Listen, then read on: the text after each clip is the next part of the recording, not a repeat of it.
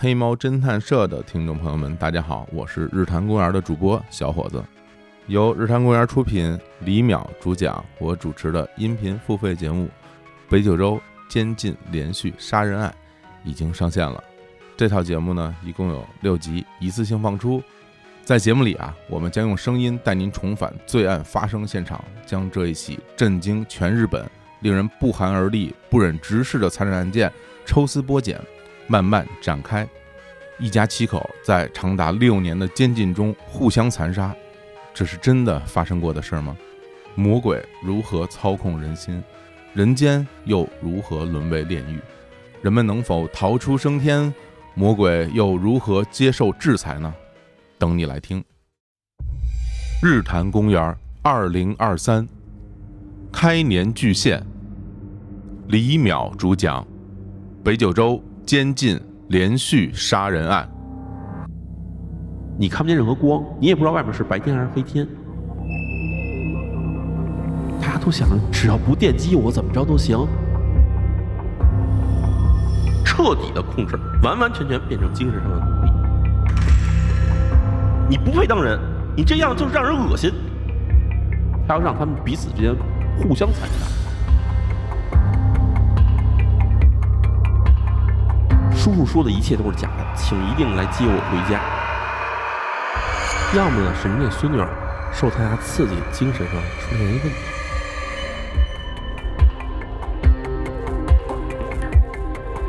不是这样的话呢，那我就只能告诉您，我们碰上了一起从来没有遇到过的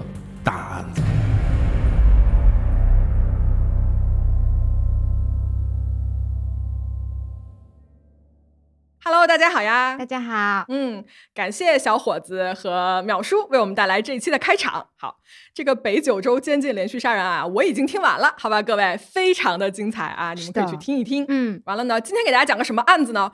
我们给大家把这个北九州连续杀人案来给大家讲一遍再讲一遍，哎，啊，皮一下真开心是吧？对，好好，不跑淼叔的梗了哈。我们今天我要给大家讲一个另外的案子，肯定不是北九州的这案子。嗯，在讲我们今天这个案子之前呢，我想问问大家，就是有多少人是推理小说迷啊？反正呢，我自己是一个大推理脑袋啊，就是各种什么本格派啊、变革派、社会派什么，反正有啥我都爱看、嗯，啊，并且呢，我也喜欢一边看书一边跟这个。作者啊，就比赛来研究说这个轨迹，包括它的这个破解的方法，哦，就有一种吧，跟这个作者比赛，就看谁先 猜透谜底的感觉，还挺过瘾的哈。嗯，有机会呢，我觉得黑猫也愿意啊，单开一个系列跟大家聊一聊，比如说悬疑呀、或者推理小说之类的。好呀，好呀，就是推理小说吧，可能是我唯一一个不会一开头就翻到最后一页 去看结局的小说。谁看小说一开头就去看最后结局？我我我你连人物都不认识，你就看结局，有意义吗我？看到第一章或者是前面几章的时候，说哎呀，这个结局是什么呢？如果是啊好的话，我就看；不好的话，我就不看了。你完了，就没有人能在你这儿卖出来书。他只要把头尾写的特别好，你就可以被他骗到，对不对？嗯，差不多。但是推理小说的话就不一样，就是很多时候，如果你一开始就知道答案，就没有乐趣了，完全没有乐趣了。是是这样，因为嗯我觉得没有人 会看一本推理小说先上去看谜底，你这脑回路不是什么正常人，我觉得。哎，但是有人很讨厌，就是在那种读书的，类似于弹幕的里面，他会在第一页就告诉你“叉叉叉是凶手那种就点举报就行”。。嗯嗯，就提前给你泄底嘛，对吧？嗯我好像今天这一集我也要干这个事情，但我会给大家提示啊，我会提前告诉你们我要泄底了。哎，好像没有好到哪儿去，对吧？好 好，瞎聊了一通之后呢，啊，就跟大家说一下，为什么我一开始要聊这个所谓什么推理小说啊这些东西呢？嗯是因为我们今天这个案子啊，就跟推理小说有非常非常大的联系，嗯就是真的有人把推理小说里面的杀人方法，它放到了现实生活中。哎，那究竟是什么呢？而且这种所谓的复制，真的被实现了吗？来，我们开始今天的故事。大家好，我是咪仔，我是草莓，这里是黑猫侦探社，一个讲述真实罪案的播客。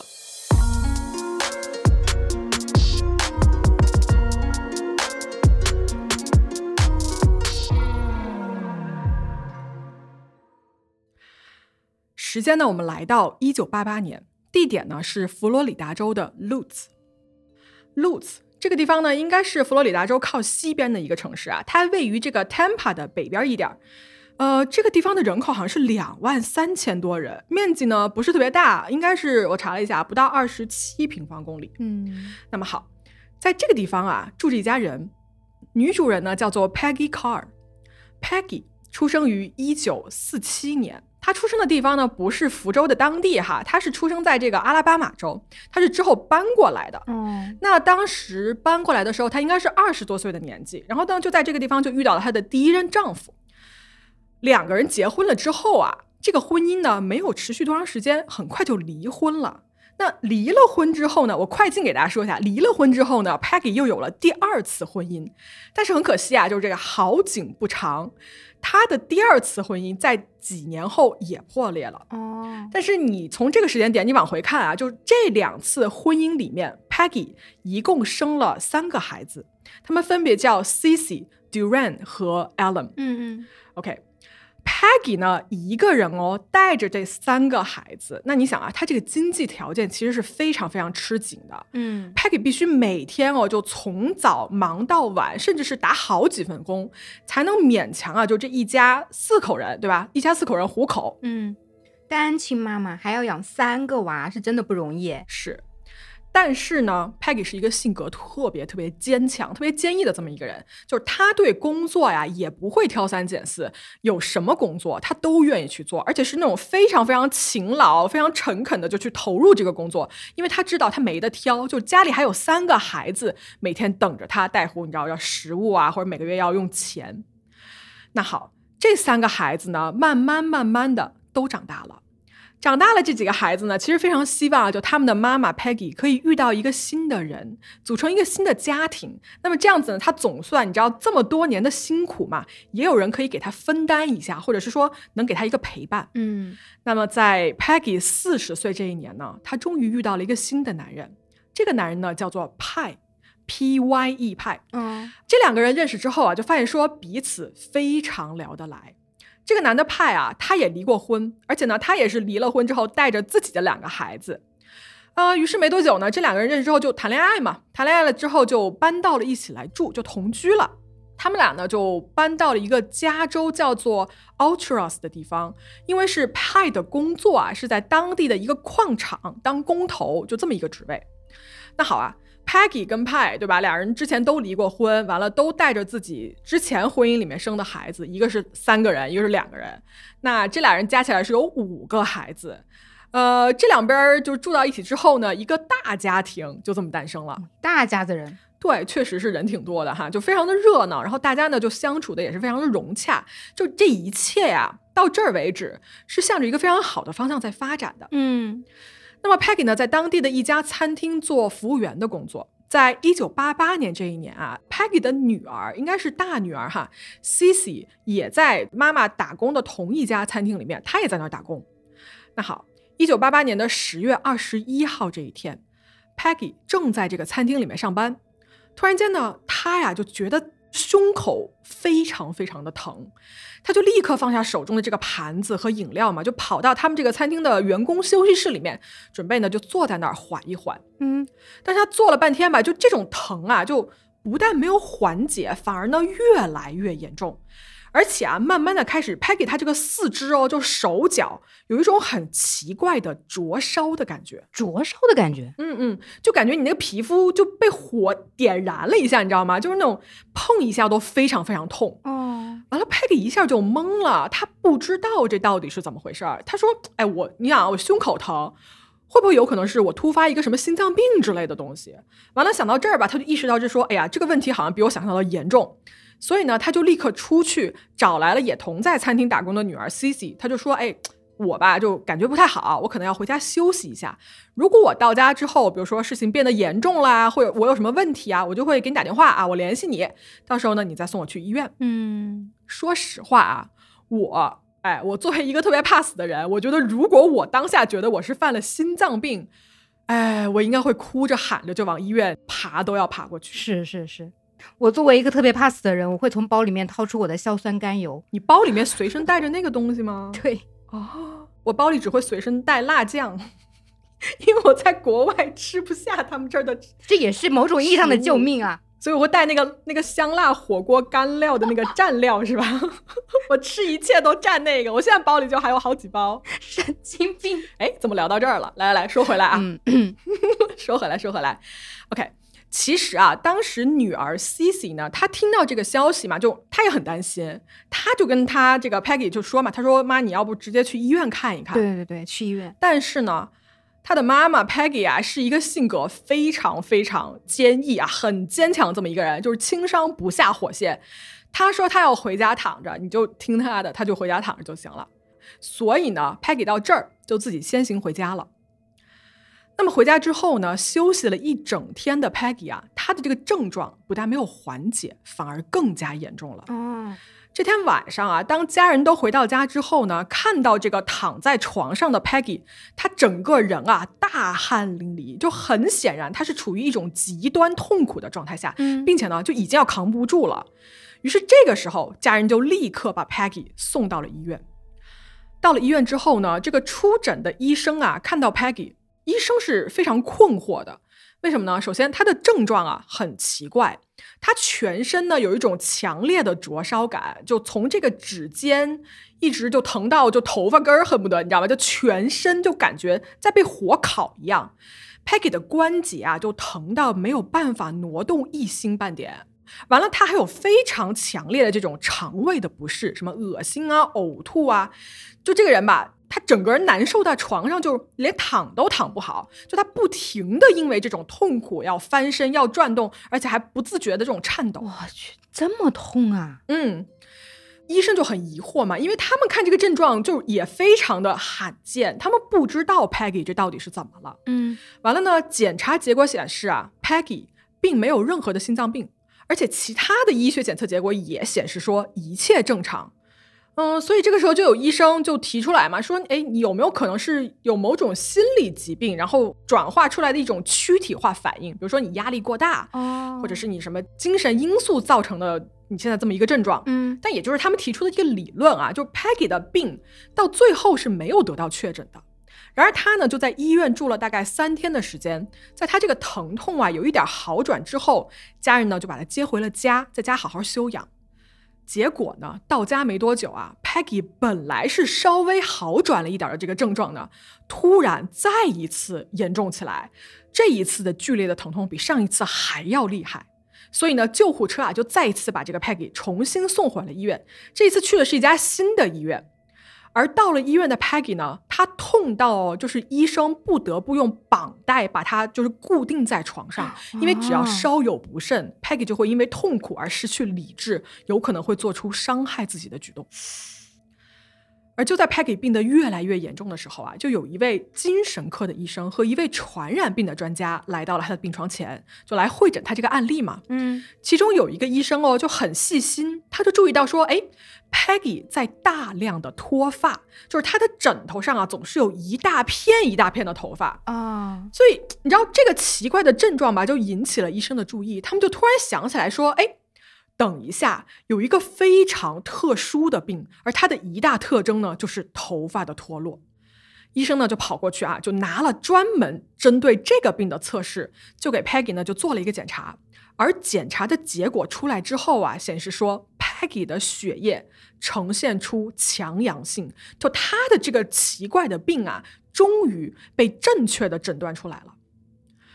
OK OK，Peggy、得的是什么病呢？嗯她体内啊有某一个元素是正常值的两万倍，而这种元素叫做它。哦也有资料说啊，就是 Peggy 体内这个它含量是正常人的五万倍，就比那个之前还要高。我呢没有办法考证，就给大家都说一下。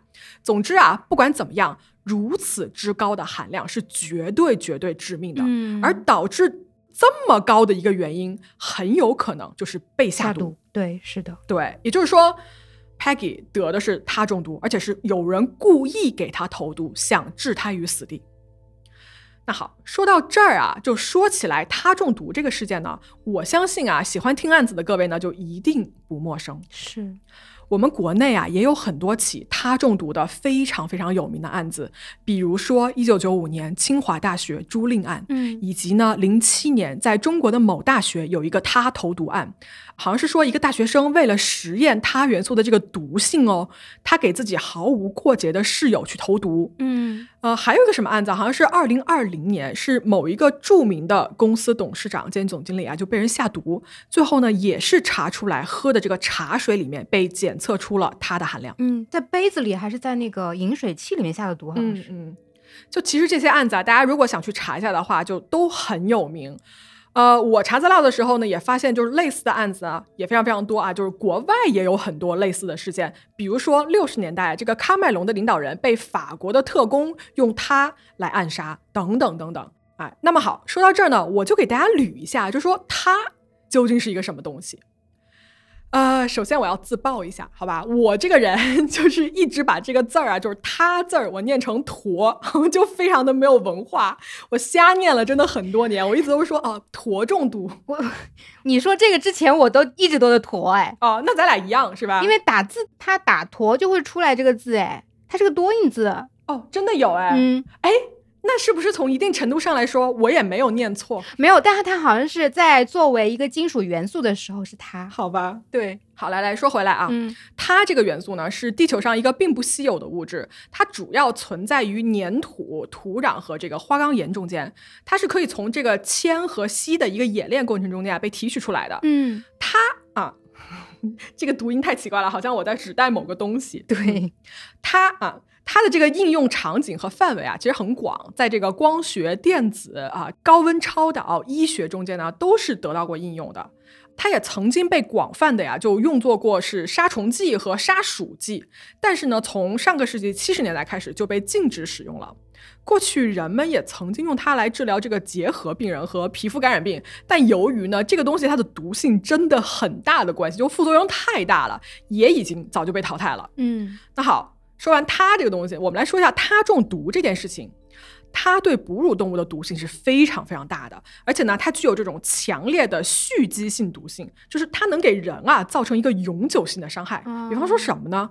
肝肾的永久性损伤啊，包括肌肉萎缩、失明啊、周围神经炎、消化系统的严重损害等等等等。嗯它中毒这件事情哦，它很奇妙，是什么呢？就是它在不同的人身上啊，主要表现出的症状，它很可能会有差异。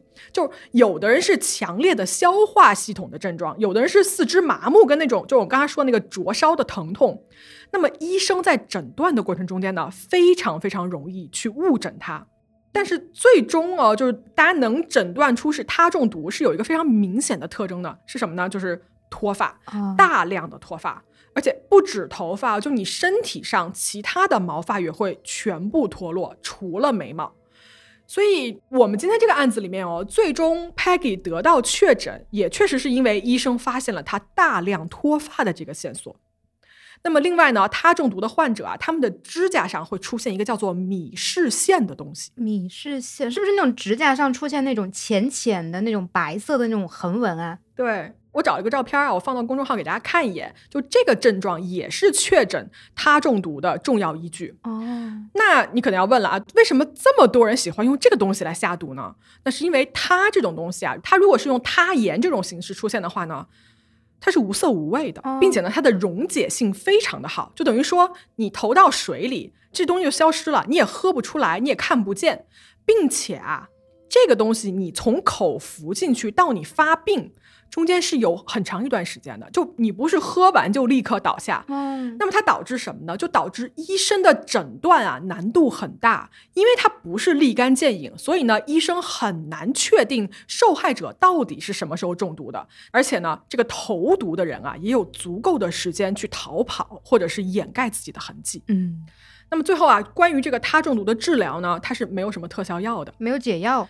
嗯，你你以为是武侠小说吗？就是毒药都有解药，是这样子啊。就如果发现的早，并且呢这个剂量不大的话呀，一般医生是用这种催吐洗胃的方式，就让它尽快排出。那如果时间久了是慢性的话呢，那就只能用一个叫做普鲁士蓝的这么一个药物，让它在体内啊跟你这个它发生反应，然后加上一些利尿剂啊，就尽快的经过肾脏排出体外。但是呢，如果诊断时间太晚，或者是剂量过大的话呢，那这个东西对人体的伤害是永久性的，就是任何的医学手段都回天乏术。嗯那好，关于他中毒的这个事儿啊，就给大家说这么多。那我们回到我们今天这个案子里面来，在发现了 Peggy 的体内有几万倍的他含量之后呢，医生就迅速的开始了对症治疗。那还来得及吗？哎呀，这个问题就是，他其实到这个时候啊，Peggy 中毒的严重程度呢，已经非常非常深了，他的头发全部都掉光了，并且呢，他的身体啊已经瘫痪掉了。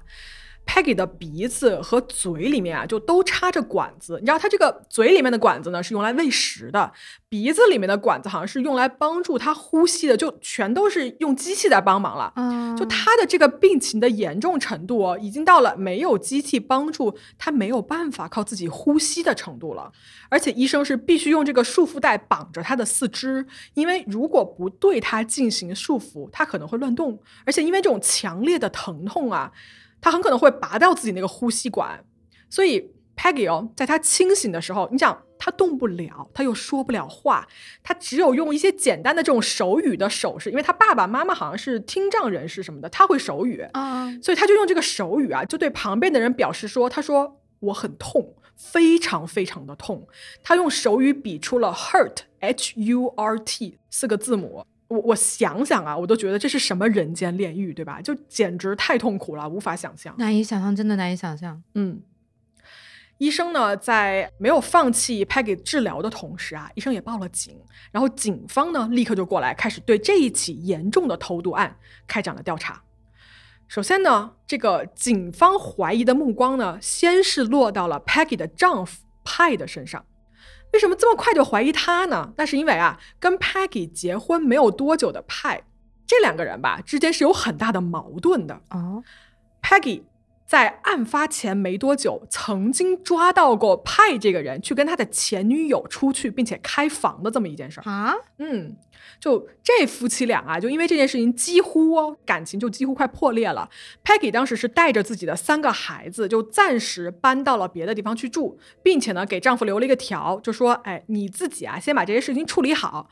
尽管我非常非常的爱你，但是呢，我不可能过现在这样子的生活。”是，最后这两个人是经过了一段时间啊，就什么坐下来啊，好好谈了，就是好几次之后呢，Peggy 是同意再一次搬回家，而派呢也承诺说，他说，哎，OK，我之后啊一定会好好对你，好好对我们的孩子，不会再去犯相同的错误，嗯，好吧，好吧？但是呢，在 Peggy 带着孩子搬回家没多久哦，就俩人和好还没几天的时候，Peggy 就突然中毒了。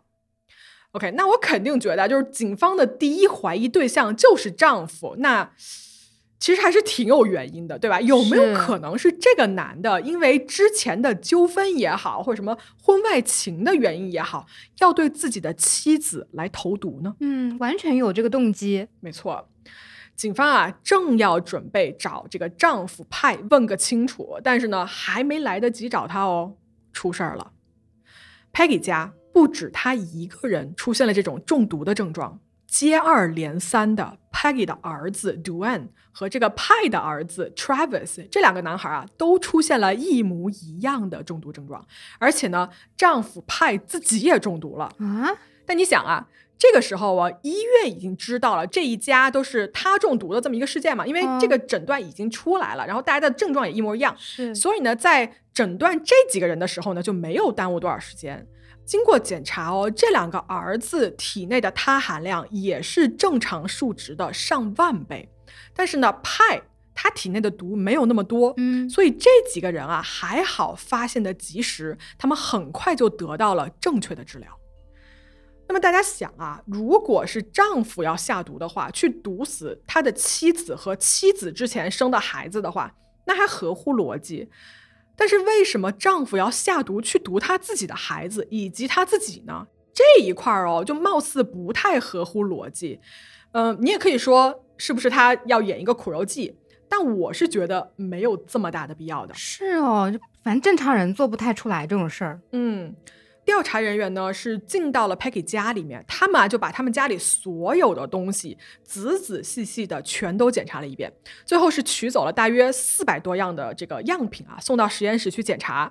结果呢，大多数的这个检测结果啊全都是阴性的，但最终呢，他们找到了一样东西，在这个东西里面检测出了高含量的它。嗯，这是什么东西呢？警方在 Peggy 家的厨房里面啊，发现了几瓶没有开封的可口可乐，而且呢，每个瓶子里面都被检查出了致命剂量的它。哦，那警方检查到这儿啊，就一下就非常紧张，怎么呢？他们呢就突然担心说，有没有可能这是一个随机的超市投毒事件？因为刚刚在六年前啊，也就是一九八二年，芝加哥发生过这个泰诺的这个药物投毒事件，而警方担心啊，这是不是又一次卷土重来的一种大型的一个公共卫生事件？哦，那事情就大条了。嗯，那他们这个可乐在哪里买的啊？对啊，好问题嘛。警方就开始问 Peggy 的家人，就说：“哎，这箱可乐你们在哪儿买的？谁买的？对吧？或者是谁经手过呢？”嗯，而这一家人里面没有一个人记得自己买过这一箱可口可乐，啊，他们呢都纷纷以为是别人买的，然后买完了就放在厨房，大家一块儿喝。但其实啊，你仔细想一想哦，他们都反映说，哎，我们平时全家都是在喝百事可乐，其实很少有人买可口可乐这件事情。那么你再看啊，中毒的这几个人里面，确实每个人都喝过这些可乐，而 Peggy 呢，应该是喝的最多的，她至少喝掉了两瓶。而丈夫派他是应该是中毒最浅的一个嘛？为什么呢？他是直接用那个可乐去兑了一点酒，哦所以他的摄入量就没有那么大。那好，这个案子查到这儿啊，这一箱神秘出现在他们家的可口可乐就成了一个关键的问题。而就在这个调查进行到这儿的时候呢，丈夫派呀、他突然想起了一些什么，他立刻告诉了警方一个很关键的线索。嗯是什么呢？在几个月前啊，应该是两三个月前的样子吧，反正就他们家曾经收到过一张很奇怪的纸条。这张纸条啊，上面就是这么写的：他说，你跟你这个所谓的家人呢，还有两个星期的时间，永远的搬出佛罗里达州，否则呢，你们就会死。这可不是玩笑。哦，就这么几句话哦。然后这个纸条是打印在一个什么便利贴上面的，收信人是写着丈夫派的名字，但他的名字不是 P Y E 吗？嗯，好像这个人把他名字拼错了，拼成了 P I E，就真的是那个吃的那个派。对苹果派的那个派。哦，好，当时呢接到这张纸条的派跟 Peggy 啊，他们确实想了一下，就这谁呀、对吧？这什么意思呢？嗯但是你想想，有谁会因为一张便利贴的一个纸条就举家搬迁出这一个州啊？就没有人会这么干，对不对？对，就很可能是有人过来恶作剧对，啊，所以他们就没有把这张纸条当做一回事儿。但你现在想起来，这张纸条是不是有可能是真正的凶手发过来的呢？嗯，可能是凶手发过来的一封警告信，甚至是最后的一个通牒，是，但他前面也没发过，所以也不能说是最后通牒。唯一的通牒。啊、好好的，好，就在这个调查进行的同时啊，入院治疗的这两个儿子呢和丈夫呢，就几个月之后吧，就都康复出院了。我看资料显示说啊，就是派跟其中的一个儿子是痊愈了啊，就没有任何的后遗症。但是呢，另外一个儿子呢，因为这个摄入的它含量就比较高，嗯最后呢还是留下了一定的残疾的。那么说回 Peggy 这个中毒最深并且拖延时间最长的人啊，医生告诉了 Peggy 的家人，就说回天无力了啊，中毒留下的这个伤害呢是永久的，并且是不可逆的。那目前来看呢，Peggy 我们就没有办法救了，就这个人活不了多久了。而且医生啊也来到了 Peggy 的床前，我就告诉了他自己一个很令人心碎的一个消息嘛。嗯嗯，这个时候 Peggy 已经动不了了，也说不了话了。但是他能明白医生什么意思吗？就他得知自己已经没有救了的时候，他反复的用手语啊，他就表达一个意思，就是 W H Y，就 Why 为什么？为什么是我啊？到底为什么？嗯而没过多久呢，Peggy 的这个病情呢就不可挽救的更加严重了，她呢就陷入了昏迷之中。在一九八九年的三月，Peggy 因为他中毒在医院去世了。唉，那么说到这儿啊，凶手到底是谁呢？到底是谁要下这样子的狠手，让 Peggy 死于如此痛苦的折磨中呢？来，我们把镜头啊调转一下，从这个医院里出来，我们来到这个 Peggy 他们家所在的这个小镇上。前面我们已经提到过了，Peggy 住在一个叫做 Ultras 的一个小镇里面。他家的这个房子啊，是位于当地一个六十号公路的南边儿。然后这个房子旁边呢，还有什么湖泊呀、牧场啊，包括还有一个专门种这个什么橘子的一个果园。嗯，就听这个描述，大家也应该可以想象得到，这是一个地广人稀的地方，就人口并不密集。是拍给他们家住的这个地方呢，你要用偏僻来形容哦，我觉得也不为过，你知道吧？就他们唯一的邻居是旁边有一户叫做 George Triple 和 Diana 的这么一对夫妇。那么这两家人啊，是差不多前后脚搬到这个小镇上来的。好，我们来看看邻居这一家人。男主人 George 他是一个计算机的程序员，而这个妻子 Diana 呢是一个骨科的医生。这夫妻俩哦，我在介绍他们之前，我要说一声，他们两个人是一个叫做门萨俱乐部的成员。哦，说起门萨俱乐部啊，就这个名字，大家很可能都不陌生啊。就门萨国际这个组织啊，是一个英国的科学家在一九四六年的时候在英国的牛津创立的。他的入会的唯一资格哦，就是高智商。他是不受任何的种族啊、宗教啊、社会地位的影响的。他的入会的唯一要求就是你要在某些标准化的这个智商或者是智力测试中超过百分之九十八的分数，也就是说你要证明啊你是人群中间那个顶尖的百分之二。到目前呢，门萨国际已经在一百多个国家有十三点四万个成员了，其中成员最多的啊是美国，其次呢是英国和德国。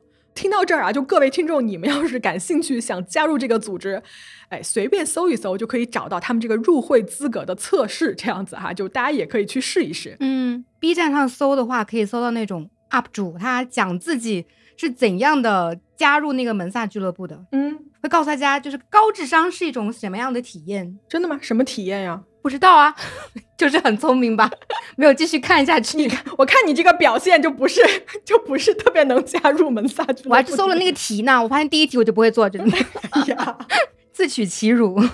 好吧啊，说回来说回来哈，嗯，这个门萨俱乐部啊有一个传统，就是非常喜欢组织各种各样的活动，并且呢成立很多的兴趣小组，经常有这种大型的什么演讲啊、研讨会啊、智力竞赛、舞会等等等等。那我们今天这个案子里面啊，George 跟 Diana 他们两个人呢也是门萨的成员，所以呢，他们这个当地啊也有一个门萨会员的一个小组织，而这对夫妻呢就经常喜欢组织当地这些门萨的成员就来他们家，大家一起玩游戏、联络感情之类的。social 然而有一天啊，当地的这个门萨俱乐部里面来了一个新人，这个人呢叫做 Sherry Green，她是一个刚刚搬到这附近的一个女人。Sherry，他在递交了自己的这个证明文件之后呢，就被批准入会了。然后呢，他就开始非常活跃的参加当地这个俱乐部的各种活动。在跟大家伙儿交谈当中呢，众人啊渐渐得知 Sherry 这个人的故事。她呢是一个很聪明啊、充满好奇心的这么一个女人，但是呢，因为她的丈夫 Richard 是一个控制狂，而且呢有可能会就是家暴她嘛，所以 Sherry 就不得不从家里搬出来，就躲开这个狂躁的丈夫。然后呢，她是新搬到这儿来，所以她很希望能跟大家交个朋友。于是，这个 Sherry 的这个悲惨的遭遇啊，就很快得到了大家的同情啊。众人也很希望就是接纳这个新加入的门萨俱乐部的成员。而一来二去呢，Sherry 就跟 George 和 Diana 夫妇就成为了好朋友。好，George 夫妇啊，他们俩有个社交传统，是什么传统呢？就是他们喜欢在他们家里面呢举办那种谋杀推理游戏。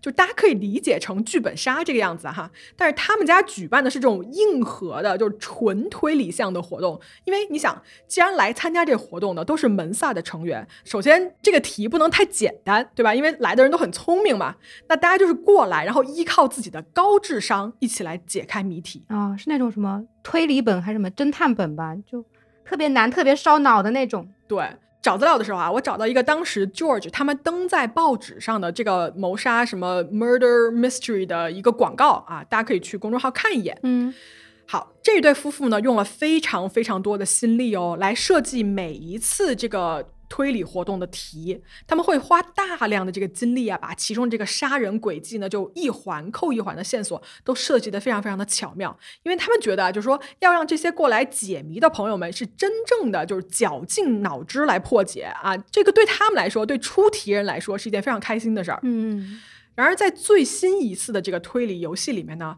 这个新来的女人 Sherry，她也非常积极的参加到了这个游戏里面来。他在游戏开始之后啊，就表现得非常的积极主动，并且呢，对这个游戏中间的杀人手法哦，表现出超乎寻常的感兴趣。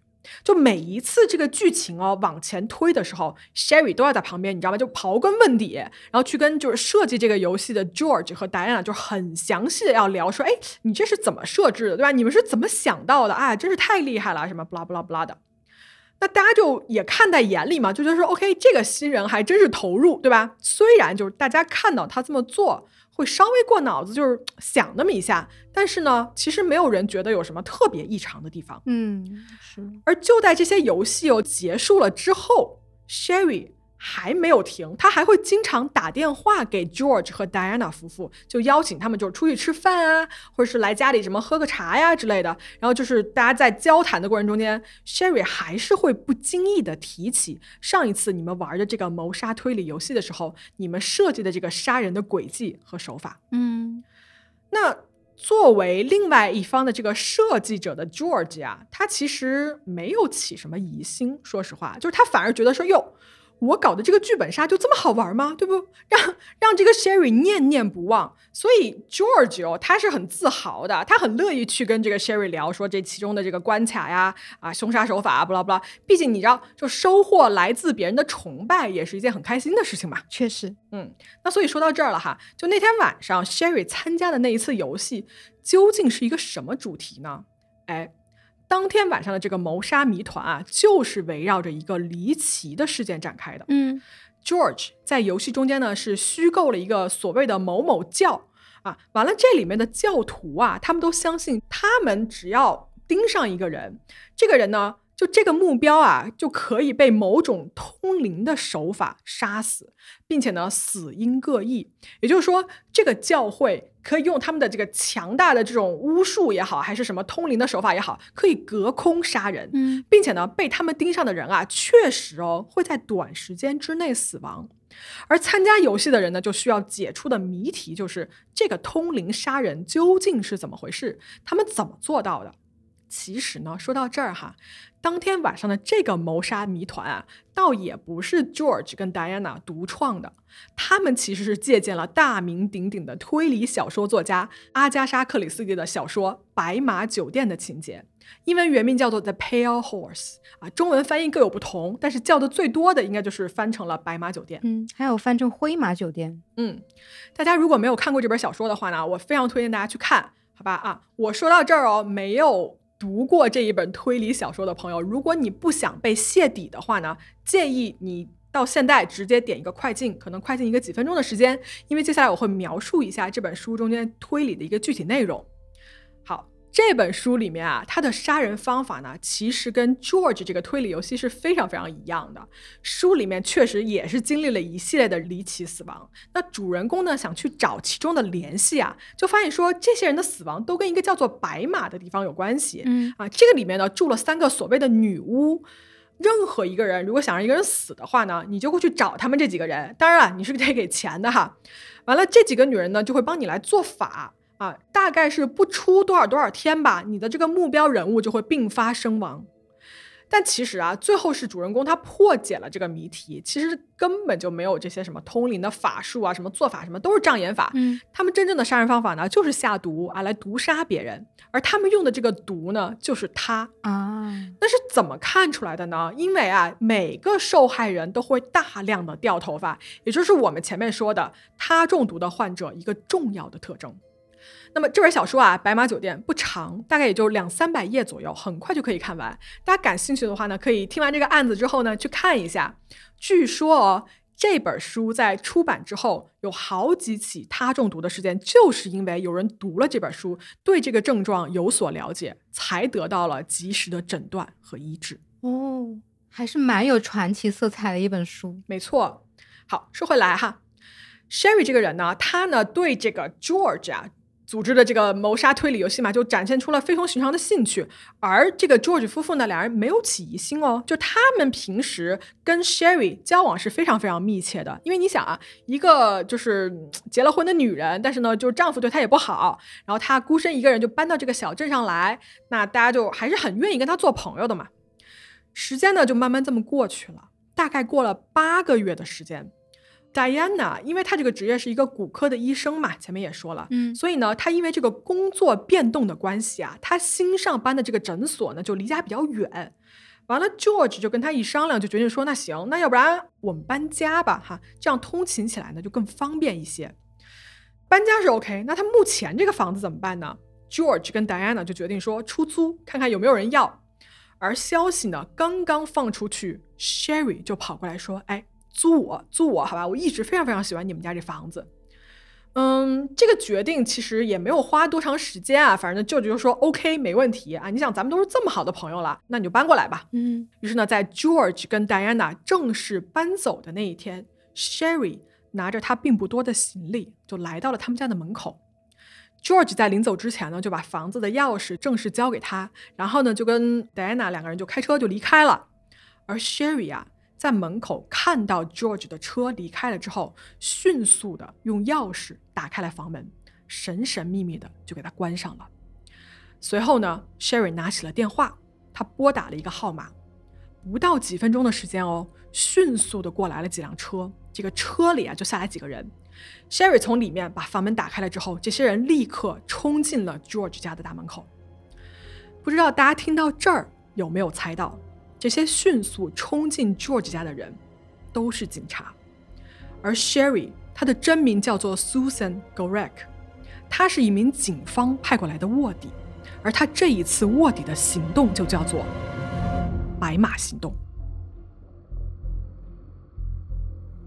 好，这个故事讲到这儿啊，我们重新来看一看邻居，也就是 George 和 Diana 这家人。刚才啊，我也提到了，他们俩呢都是门萨的成员，这不假哈。但是呢，这家人的背后啊，还有更多的一些信息我没有讲到。George 出生于一九四九年，他在大学呢读的是心理学的学位，但是呢，毕业之后啊，他因为自己搞了一个实验室做冰毒，嚯，就是你知道吗？就跟《绝命毒师》里面那个 Heisenberg 一模一样。嗯，老白，对他搞病毒就违法嘛，那没过多久就被警方给抓了。嗯据说呢，他制作出了价值几百万的冰毒，是至今哦发现的最大的一个冰毒实验室的幕后策划者之一。但是最后呢，给他判刑，只判了三年左右。三年，嗯，就这个量刑，我也真的是非常的迷惑。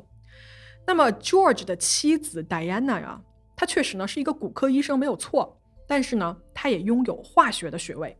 我个人的猜测是，George 这一些制作冰毒的一些化学知识，是不是跟他妻子 Diana 也是有一些关系的啊？不确定哈，我就这么一猜。因为你想啊，为什么一个心理学毕业的人可以干绝命毒师这种事情，对吧？他就不太符合逻辑嘛，不太符合常理。智商高呗，智商高的人就是这么一个体验呗，天赋异禀。天赋异禀，你还是要基础的知识的嘛。嗯还是要系统学习的，我觉得。嗯，那么好，时间呢到了一九八八年，也就是 Peggy 中毒的这一年。在这之前呀，George 夫妇跟旁边住着的啊，就挨着的 Peggy 他们一家一直矛盾重重。什么矛盾？什么矛盾呢？其实说起来呀，也不是特别大的事儿。比如有一次吧，就是 Peggy 他们那边哈，应该是她前夫还是谁，就过来就是来看他们，还是怎么着，在家门口啊，就在院子里面，可能是帮忙干活儿，然后干活的时候放一些收音机什么的嘛，就有一些音乐就外放的。嗯就比如说我在家干活，我也喜欢听播客，对吧？就耳朵闲不住。那这边住着的隔壁邻居 George 他就不干了，他就立刻非常生气的就跑过去说：“你给我把音乐关小点儿。”完了，这边就说：“啊，行行行，OK OK。”哎，就把它关小了。关小了之后，George 还是不满意。没过几分钟哦，他又跑过来，他说：“你给我把这音乐关了。”就 这个人真的是不讲理。然后还有一次哦，就是男主人是派啊派的儿子 Travis 在他们家那个外头洗车，洗车的时候呢也放着音乐。George 这个时候又从旁边就让怒气冲冲就跑过来说：“你给我把音乐关了。”完了，Travis 就说：“哎，首先我音乐放的声音也不大，对吧？而且咱们两家这房子也不挨着，就你知道这地广人稀，你们家那房子离得还挺远，而且现在就一个白天正常的时间，又不是半夜，我听会儿这个 FM 又又怎么了呢？嗯，George 就说不行，不能听，你们太吵了。完了，他就跟这个小儿子，就是这个 Travis 就吵起来了。他就发现说这小孩根本不听他的，你知道吗？他就想了一什么办法呢？他就直接过去把 Travis 洗车的那个水管子给他剪断了，就说你行啊，你不是要洗车啊，我让你洗不成车。哦，好霸道。就我不知道为什么这个 George 哦，听到隔壁有这个音乐声这么生气，你知道吗？就我我查资料的时候看到有一个信息啊，是说嗯 George 之前不是搞冰毒嘛，被抓了吗？他在服刑的时候，就他旁边那个屋也有那个囚犯嘛，那个囚犯在里面就放了一会儿广播，然后 George 就找那个狱警投诉说，你看隔壁放广播，你过去你让他给我关了。哦，就是就是这人真的有点奇怪，就他听不得旁边有人放音乐这件事情。嗯对，声音太敏感了。，对，然后他的那个反应还非常的大嘛，还就是一定要对方关掉才行，要不然他就会暴怒。对，而且呢，他跟 Peggy 家的争吵啊，并不止我们上面举例的那两次，就有很多次哦。George 跟 Diana 这一对夫妻啊，就透露出一种态度，就说我们是门萨的成员，好吧，我们是高智商家庭，你们旁边那一家住的都是乡下人，他们就是非常鄙视，就看不起 Peggy 这么一家。啊，这样啊，对，而且大家记得吧？就是之前派不是跟警察说说他们收到过一张很奇怪的一个威胁纸条吗？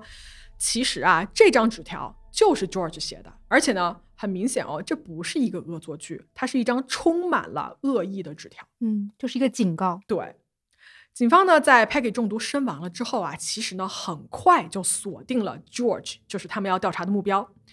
因为呢，这个 George 啊跟 Diana 他们组织的这个门萨谋杀推理活动呢，就是太过有名。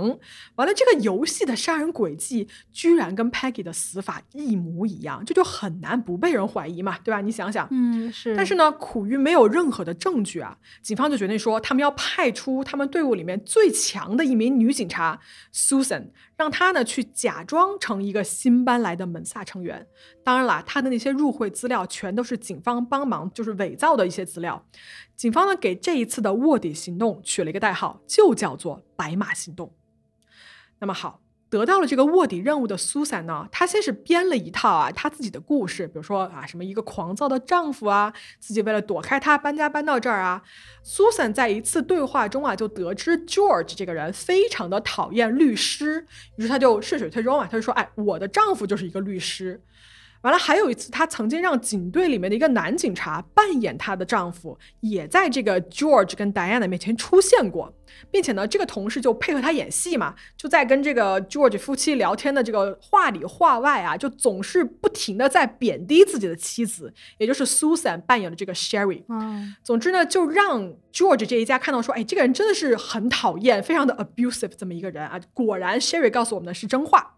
而且，就当他们渐渐相信了 Susan 的这些故事之后呢，他们还尝试哦给 Susan 提建议。嗯 George 有一次说：“哎，你知道吗？美国有一个跨州送花的机构，他们啊啥都能送，甚至呢还可以送一些让人慢性中毒的毒花哦。毒花是想让她送给她老公啊？对，她就建议她送毒花给她老公。哦完了，Susan 你知道吗？这警察呀，他一听，他这个脑子里就叮叮叮，就想说：嚯，你这手法还挺多，对吧？但是他表面上肯定不露声色嘛，他啥也没说啊，他就答应说：哦，是是是是是啊，表示赞同。完了呢，Susan 在 George 他们家玩的时候，甚至还看到了他们家摆着一本阿加莎·克里斯蒂的那个《白马酒店》那本书。那像我们之前说的嘛，他一直很主动的参与这个 George 的这个谋杀游戏，并且对他这个杀人手法很感兴趣，不断的追问之类的。其实呢，Susan 就是为了好好的卧底和调查案件，看看说在这样子的追问下，George 会不会露出什么马脚。嗯而在这一次的卧底行动中呢，Susan 一直表现的非常有耐心啊，就是他时刻小心翼翼的维护着自己跟这个 George 和 Diana 的关系，直到了应该是八个月之后，George 突然说他们要搬家，然后这个时候 Susan 灵机一动，他知道机会来了。George 跟 Diana 搬走的时候，因为他们觉得是租给了一个熟人嘛，所以他们家里的东西是没有完全清空的。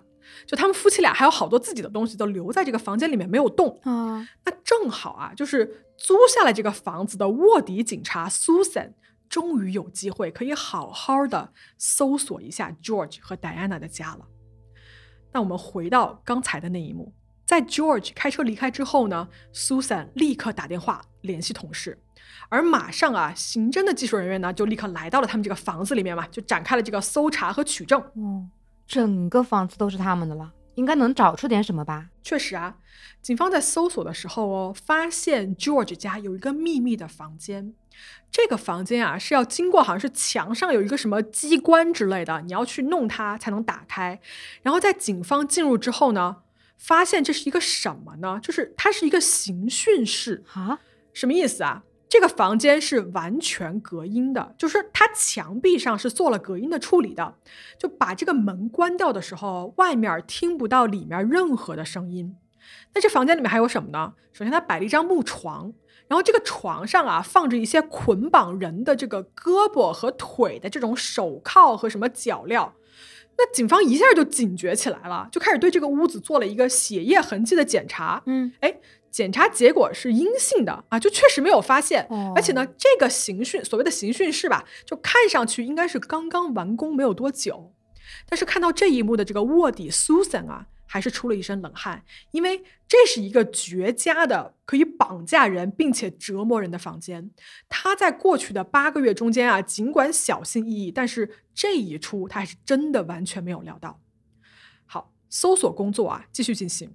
警方呢对这个屋子里面大大小小的东西都进行了检查，但是呢目前没有任何发现，因为你知道这东西太多了，所以他检查也需要时间嘛。那怎么办呢？与此同时啊，Susan 就决定说，她再去试一试 George 跟 Diana 夫妇。怎么试？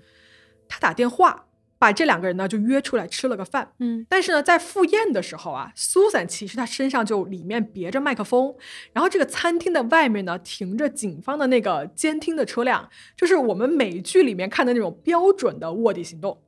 进去之后呢，苏珊就见到了这个 George 跟他老婆就 Diana 嘛，先是寒暄了一番哈，说：“哎呀，你们怎么样啊？谢谢你租给我房子啊，不啦不啦不啦。”然后呢，苏珊突然话锋一转，说：“哎，你们搬走之后有警察来找过我们哟。”这句话一放出来啊，感觉这个餐桌上的这个气氛一下就变了。George 从一个就一开始的一个放松状态呢，一下子就转为了一个带有攻击性的自我防御状态。Susan 递给 George 两张名片，说：“这是当时那两个警察留给我的名片，我呢就转交给你啊。他们说什么在调查一个中毒的案件之类的，你知道有这件事儿吗？”嗯，啊，George 听了之后呢，就装作漫不经心的回了一句说：“啊，是有啊，有人在隔壁被毒死了。”然后这个对话就没有进行下去。这顿饭啊，吃到最后，George 突然哦，就忧心忡忡的就说了一句：“他说，我希望我不是他们的主要嫌疑犯吧？”啊，除了这一句话，全程 George 没有再提过任何一句跟这个中毒案相关的事情。完了，Susan 哦，她也不敢追得过紧，所以呢，这顿饭吃到最后啊，两边就各自回家了。嗯，而就在这顿饭吃完了过后没多久，Susan 接到了同事的一个电话。这个电话里呢，报告了一个好消息。之前啊，警方在 George 的车库里面搜索的时候，发现了一个瓶子。他们把它拿回去检测啊，发现说这个瓶子里面硝酸铊的测试呈阳性。哇，重大发现！对，这是一个突破性的重要证据。那么，经过 FBI 的调查发现啊，George 在下毒的时候，因为你知道吗？可乐里面啊，你直接把这个它下进去的话，会导致这个苏打水呢就过度的碳酸化，并且呢，可乐的颜色也会发生改变。所以 George 哦，他还特地用了相关的化学知识，把这个药下的毒啊，就做了一些调整，让它可以神不知鬼不觉的投放到可乐里面，然后融化，并且呢不被发现。你要做到这个，其实是要对化学有一定了解的。是啊，说到这儿，我就再一次摆一个问号，就说这到底是 George 做的，还是拥有化学学位的 Diana 做的？就这个细节是不清楚的。那好，在下完毒之后呢，George 他平常自己会在家酿自己家那种啤酒，所以呢，他有一个机器啊，是可以给那个可乐瓶盖封装的啊。说一句哦，这是一九八八年，当年那个可乐瓶子呀是玻璃瓶装的，嗯就那种老式的可乐瓶，上面那个瓶盖也不是塑料的，是金属的。嗯，就像那种啤酒瓶子一样嘛，要用起子起开的。对对对，就是那样子的瓶盖。所以呢，警方啊在 Peggy 家发现的那个可乐瓶盖哦，就如果你仔细观察，你就可以看出来，这个瓶盖曾经是被人打开过的，然后呢之后是又重新被机器压回去，有这么一个痕迹。哦，那好，在完成了这一切之后啊，George 把这一箱可乐，一共八瓶，每瓶里面都有致命剂量的他啊，他就把这八瓶可乐呢，就放到了他痛恨的这一家邻居的家门口。啊，然后呢，就让他们以为是自己家谁买了，然后放在门口，没有来得及带进去，所以他们就随手把这个可乐就带进去了。而这个时候，George 要做的就是等待 Peggy 家任何一个人喝了这几瓶可乐，毒发身亡。天呐，我再也不敢让快递小哥把矿泉水放门口了。不至于好吧？这个他这个东西非常非常的难找到的，是不太好拿到的，国家管制也是非常严。嗯，好，说回来哈，Peggy 哦，她的第一次发病就是因为喝了这个可乐，而大家应该还记得啊，在住院了三天之后，他的这个症状呢是有所好转的。但是呢，就在他回家养病的时候，他又一次不知情的喝下了一瓶可乐，而双倍剂量的毒让他彻底没有了生还的可能，并且最后呢是痛苦的死在了病床上。哎，真的是，那么警方啊，在调查清楚了这一系列事情之后呢，正式的逮捕了 George。在一九九零年的一月份，也就是距离 Peggy 一家中毒了一年多之后，对 George 的审判开始了。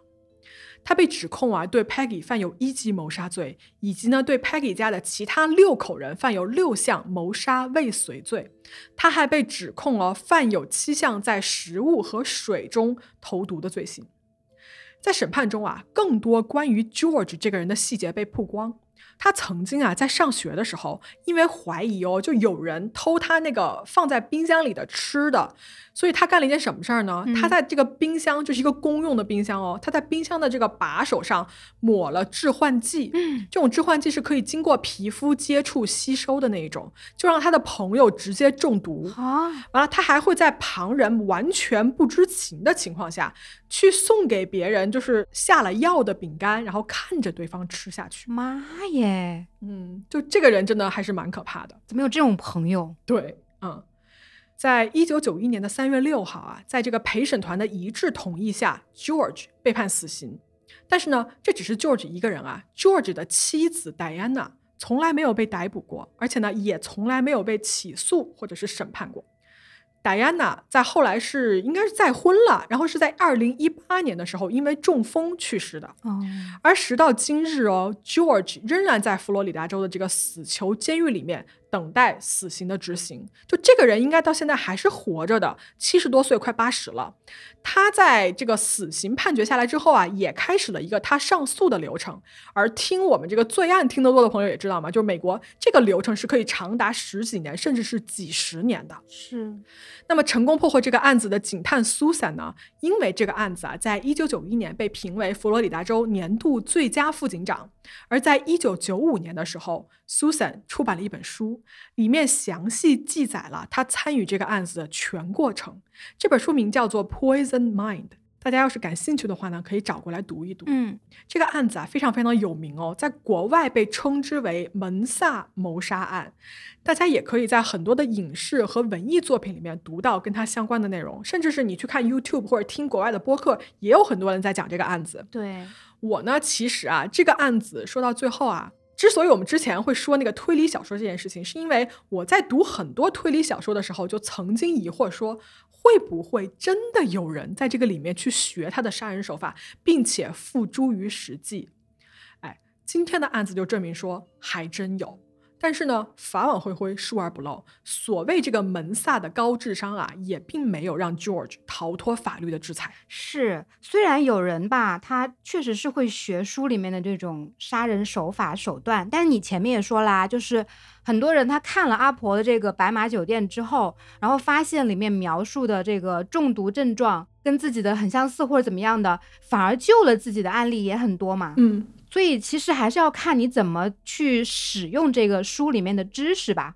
就是说，如果坏人他要干坏事情的话，就算他没有看到书里这些内容，他也会动其他的歪脑筋的。但是呢，就正常人反而会，他是更多的用这种知识来武装自己，或者是保护自己，或者是提高一些警惕，让这些坏人没有办法得逞。就好像我看完这个故事之后，以后不敢把水放在走廊了。那你这个外卖是不是也不能放在外面？就是快递小哥来，你就要永远要打开门。嗯，那也那也挺危险的，好纠结啊，纠结是中毒死呢，还是怎么样死呢？对啊，好，然后另外啊，就是关于高智商犯罪这一块，我以前看到过那个谁，就是李玫瑾，他做过一个分析，就是说很多这种高智商犯罪，它发生的一个主要的原因就在于，就是说。